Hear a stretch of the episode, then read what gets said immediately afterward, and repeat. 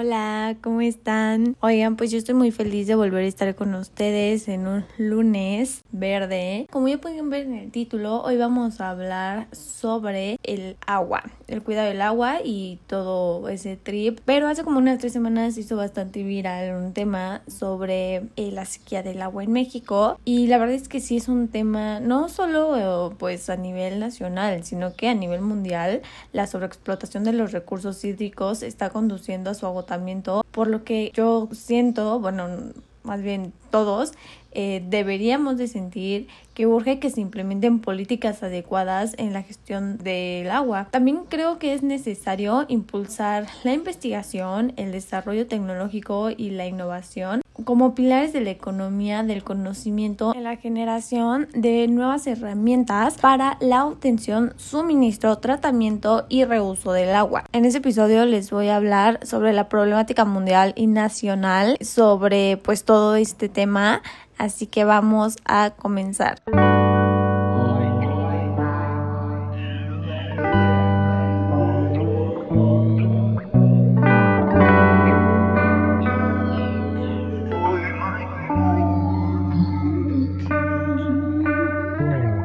Todos sabemos, el agua, más que un recurso limitado, es el elemento central de la vida de cualquier especie en la Tierra. Eh, se sabe que el 75% de la superficie de nuestro planeta es agua y solamente el 2% de este volumen es aprovechable.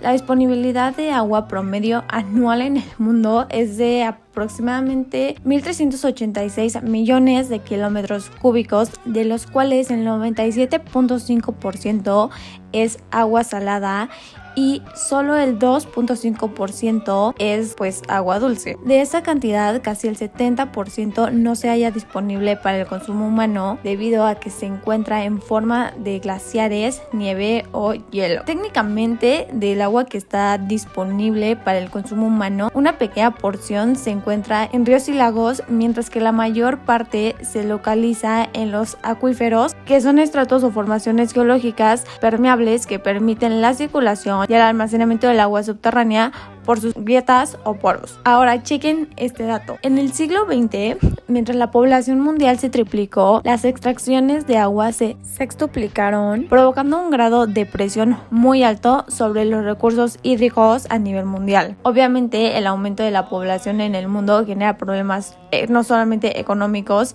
sino que también sociales relacionados con el incremento de la demanda de agua, ya que precisamente se establecen en zonas donde los acuíferos son nulos o bajos y se limita la disponibilidad de líquido, además de que la reserva se reduce a pasos agigantados a una tasa de 6 kilómetros cúbicos al año. Y ahora sí ya como adentrándonos más a nuestro país, México ocupa el octavo lugar en la lista de países con mayor extracción de agua después de la India, China, Estados Unidos, Pakistán, Irán, Japón e Indonesia. A nivel nacional se extraen 80.6 kilómetros cúbicos al año de agua y se destina el 76.7% al uso agrícola, el 9.20% al uso industrial y el 14.1% para el abastecimiento público.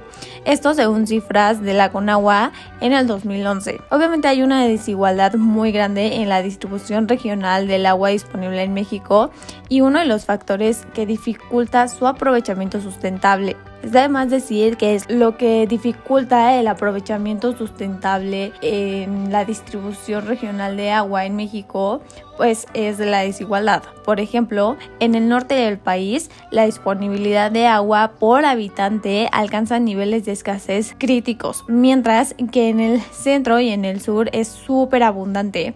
Y a nivel nacional, entre los años 2000 y 2005, la disponibilidad por habitante disminuyó de 4.841 metros cúbicos por año a 4.573 metros cúbicos al año y los escenarios estudiados por la Comisión Nacional del Agua, o sea, la CONAGUA, así como las proyecciones de población llevadas a cabo por el Consejo Nacional de Población, que es la CONAPO, indican que para el año 2030 o sea, estamos bastante cerca, la disponibilidad media de agua por habitante se reducirá a 3.705 metros cúbicos. Con todo lo que acabo de decir, nos queda súper claro que México no escapa a un problema de importancia mundial como es el manejo inadecuado de los recursos hídricos, lo que ha generado diversos problemas que van desde aquellos, por ejemplo, en la salud, como son obviamente las enfermedades por falta de agua potable o el uso de agua contaminada,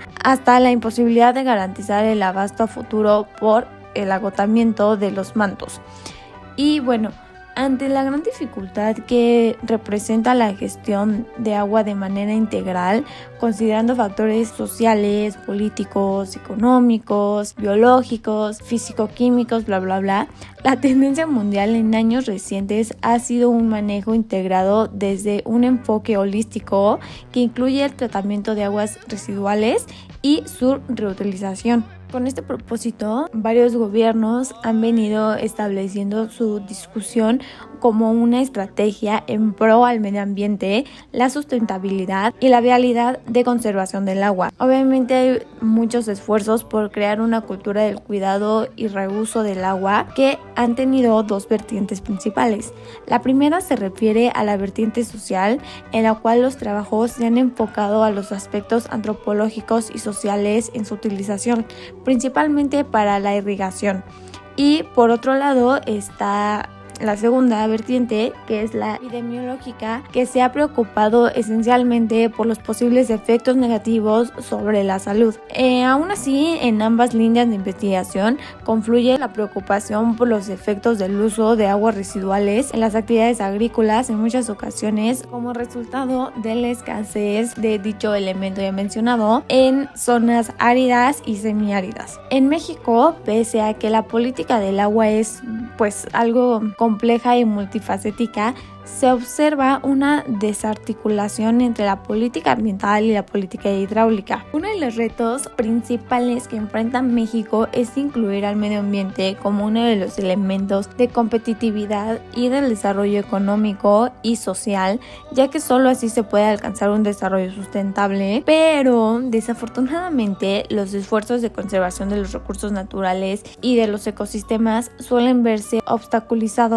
por un círculo vicioso que incluye pobreza, deterioro ambiental, agotamiento de los recursos naturales y pues por consiguiente más pobreza. En el caso del agua es necesario entender aspectos de protección de las aguas superficiales y de los mantos acuíferos ya que su disponibilidad por habitante se está reduciendo debido a los factores demográficos y climáticos. Además de que muchos de los cuerpos de agua presentan altos niveles de contaminación haciéndolos inadecuados para el consumo humano. Por todo lo anterior, se debe atender la calidad de los cuerpos de agua, ya que su contaminación obviamente contribuye al deterioro ambiental. La mayoría de las personas que obviamente dominan este tema comentan que es impostergable incrementar la eficiencia de la utilización del agua en la agricultura, ya que se trata del principal uso del recurso y la eficiencia promedio es únicamente de un 46%. Bueno, no, no la mayoría, sino más bien de todos los artículos que leí, decían lo mismo, que era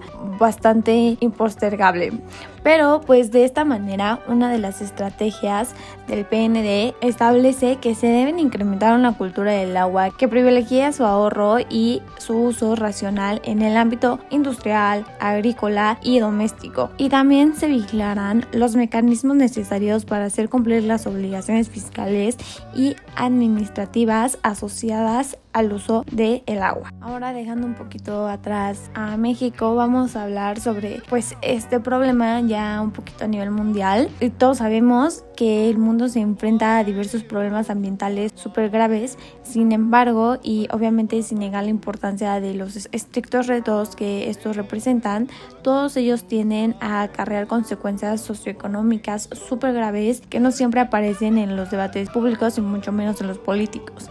Por consiguiente, por ejemplo, en Europa se han subrayado cuatro retos principales que necesitan ser abordados en las próximas dos décadas y que se supone serán mitigados por las tecnologías ambientales. El cambio global, el agotamiento de los recursos, vivir en un ambiente sano y mejorar la competitividad y el crecimiento, y que se supone que sean mitigados por las tecnologías ambientales. Estos pues son el cambio global, el agotamiento de los recursos, vivir en un ambiente sano y mejorar la competitividad y el crecimiento. En el tema concreto del agua es evidente que se necesitan generar diversas herramientas en materia de infraestructura para su suministro, así como para el tratamiento de aguas residuales. Es imprescindible invertir en la investigación, desarrollo e innovación para que se pueda hacer un mejor uso de este recurso, que obviamente van desde plantas desaladoras, eh, tecnologías avanzadas para el riego, sistemas de tratamiento de aguas residuales, así obviamente también como su reutilización.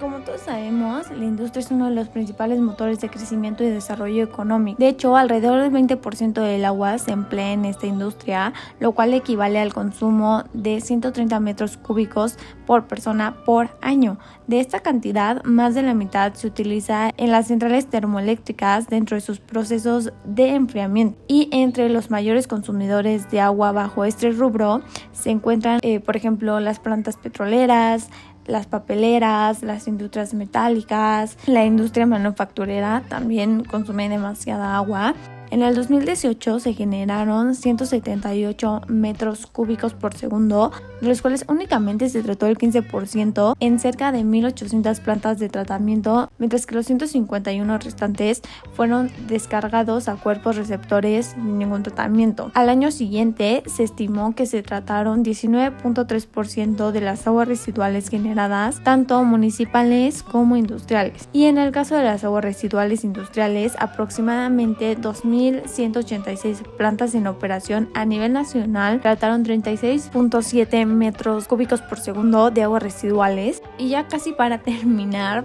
este, vamos a ir con algunos tips básicos para cuidar el agua. En el fondo lo que importa es que cada vez más personas tomen conciencia de que los pequeños detalles hacen la gran diferencia cuando se van sumando. Así que no solamente eh, tú hazlos, sino que también invites a más personas a ponerlos en práctica. Así que bueno, les voy a dar algunos. La primera obviamente es de ley y es cerrar la llave del lavabo mientras te enjabonas las manos, te rasuras o te lavas los dientes. Una llave abierta consume hasta 12 litros de agua por minuto.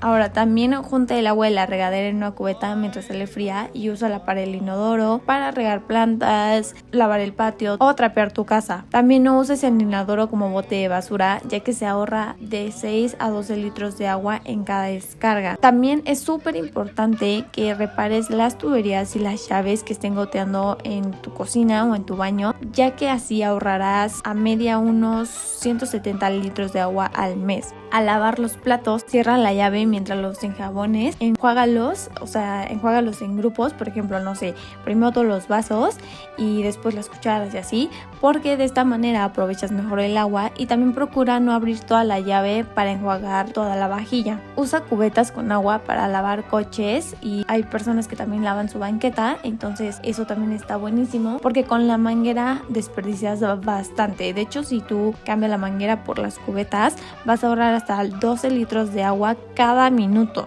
Hay que aprovechar también el agua de la lluvia para regar las plantas, principalmente pues en interiores. Esto también es bastante importante porque conozco personas que se tardan de 30 a una hora en bañarse y no manchen, es demasiado. Tomen baños cortos de no más de 5 minutos y cierren la llave mientras se enjabonen o se estén echando shampoo y así. También es súper bueno cambiar el tanque del excusado de, por ejemplo, 16 litros por el de 6, ya que con esto ahorrarás hasta 10 litros de agua por descarga. Y si quieren ver más tips, o sea, adicionales a estos, los van a encontrar en nuestro Instagram cuando se suba el post de este episodio.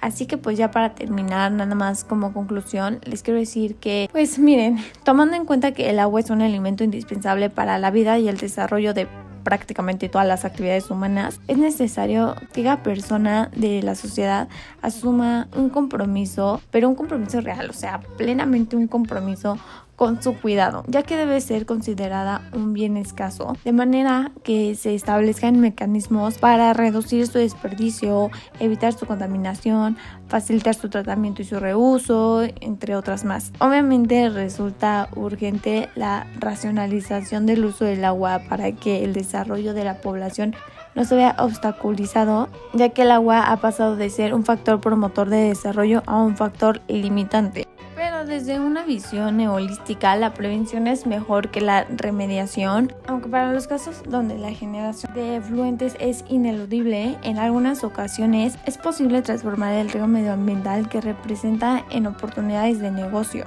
Y para el caso de estudio nacional, se presenta como el tratamiento innovador de las aguas residuales de la industria del nixtamal, que no solamente este, resuelve la problemática ambiental usualmente provocada, sino que también logra la recuperación de cada uno de los proponentes para hacer factible la creación de una cadena de valor con todo el impacto socioeconómico que conlleva, lo cual está muy bueno porque este pues en un caso regional se muestra el desarrollo de un método y un proceso apropiados que permiten separar como paso intermedio gran parte del material contaminante contenido en los efluentes de una industria cárnica asegurando mayor vida útil de las lagunas de oxidación y si bien no se ha ahondado en el estudio, el material separado podría ser empleado en un área estratégica del quehacer mundial como es la producción de bioenergéticos. La verdad es que mm,